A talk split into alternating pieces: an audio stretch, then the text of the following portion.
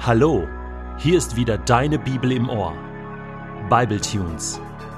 Jeden Tag Momente mit der Bibel und mit dem ewigen Gott. Der heutige Bible Tune steht in Prediger 5, die Verse 9 bis 19 und wird gelesen aus der Hoffnung für alle.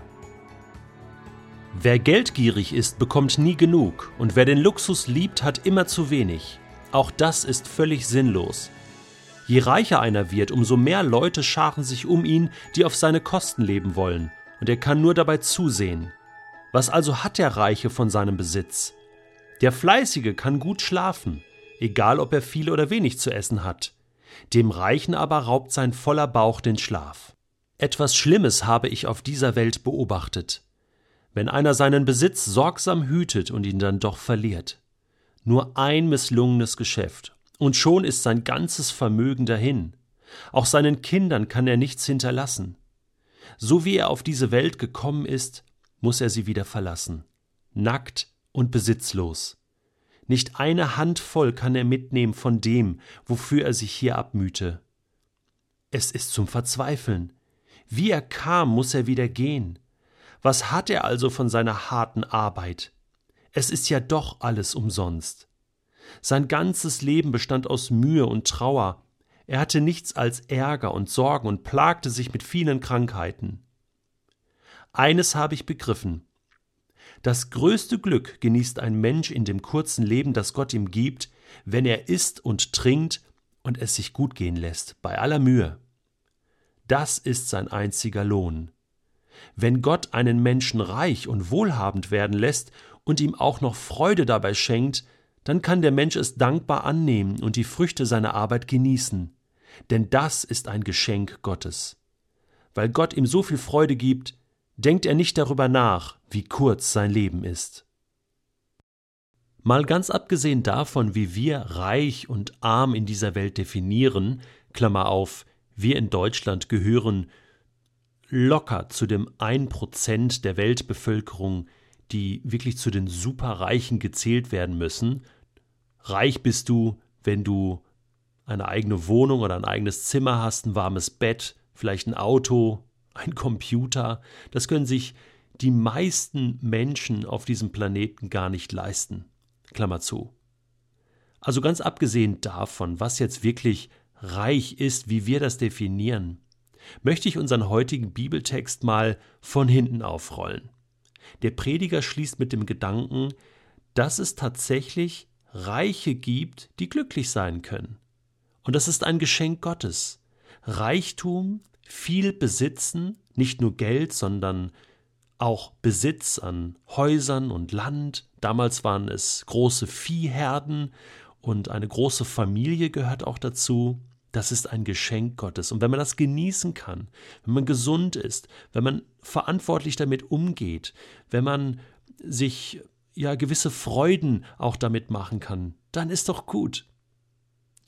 Ich habe Menschen kennengelernt, die reich sind und glücklich und die mit ihrem Reichtum sehr gut und sehr verantwortungsvoll umgehen, die wirklich ihren Reichtum für das Gute, auch für das Reich Gottes einsetzen und denen es einfach gut geht. Das gibt es.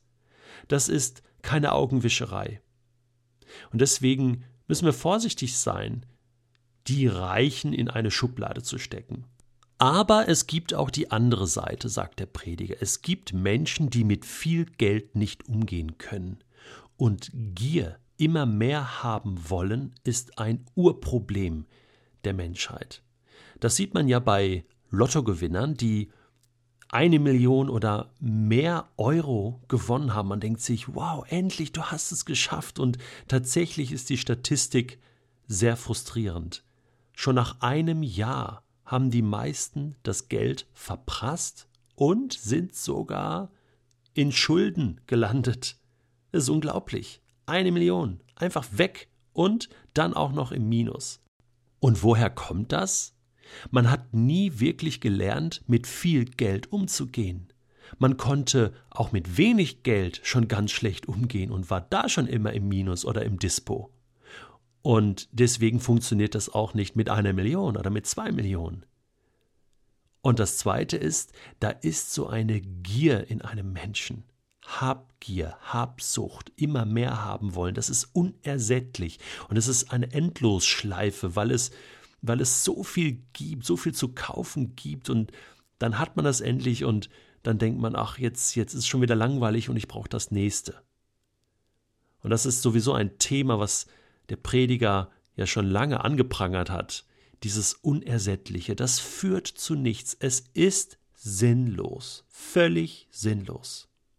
Und dazu kommt, je reicher einer wird, sagt der Prediger, umso mehr Leute scharen sich um ihn. Plötzlich hast du Freunde, in Anführungsstrichen. Die wollen auf deinen Kosten leben. Die wollen etwas davon abhaben. Und du kannst nachts nicht schlafen. Hast einen vollen Bauch, hast aber Angst, Probleme, weil du denkst, was mache ich nur mit meinem vielen Geld? Hoffentlich klaut es mir keiner. Wie soll ich es anlegen? Ja, das ist die andere Seite. Das sind die Schattenseiten des Reichtums. Ja, und was heißt das jetzt?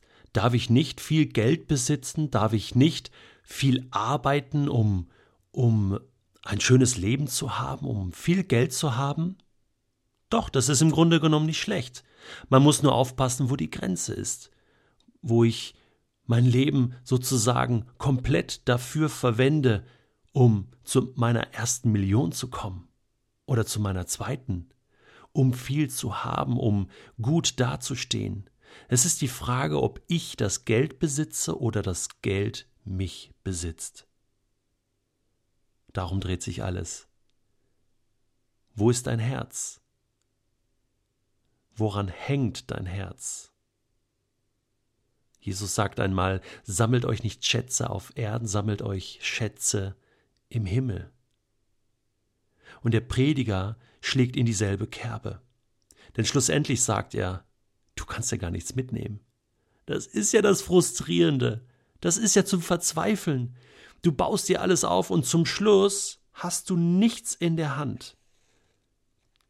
So nackt und so hilflos, wie du auf die Welt gekommen bist, wirst du sie auch wieder verlassen. Und obwohl wir das wissen, tun wir uns in unserem Alltag so schwer damit. Jesus wandte sich einmal an das Volk und sagte Hütet euch vor der Habgier. Wenn jemand auch noch so viel Geld hat, das Leben kann er sich damit nicht kaufen. Und an einem Beispiel erklärte er seinen Zuhörern, was er damit meinte. Du kannst das in Lukas 12 nachlesen. Ein reicher Gutsbesitzer hatte eine besonders gute Ernte.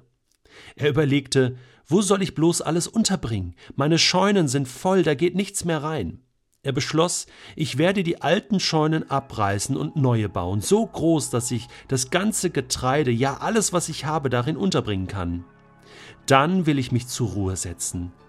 Ich habe für lange Zeit ausgesorgt. Jetzt lasse ich es mir gut gehen. Ich will gut essen und trinken und mein Leben genießen.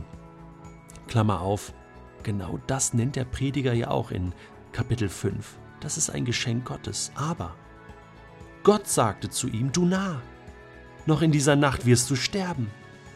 Wer bekommt dann deinen ganzen Reichtum, den du angehäuft hast? So wird es allen gehen, sagt Jesus, die auf der Erde Reichtümer sammeln, aber mit leeren Händen vor Gott stehen.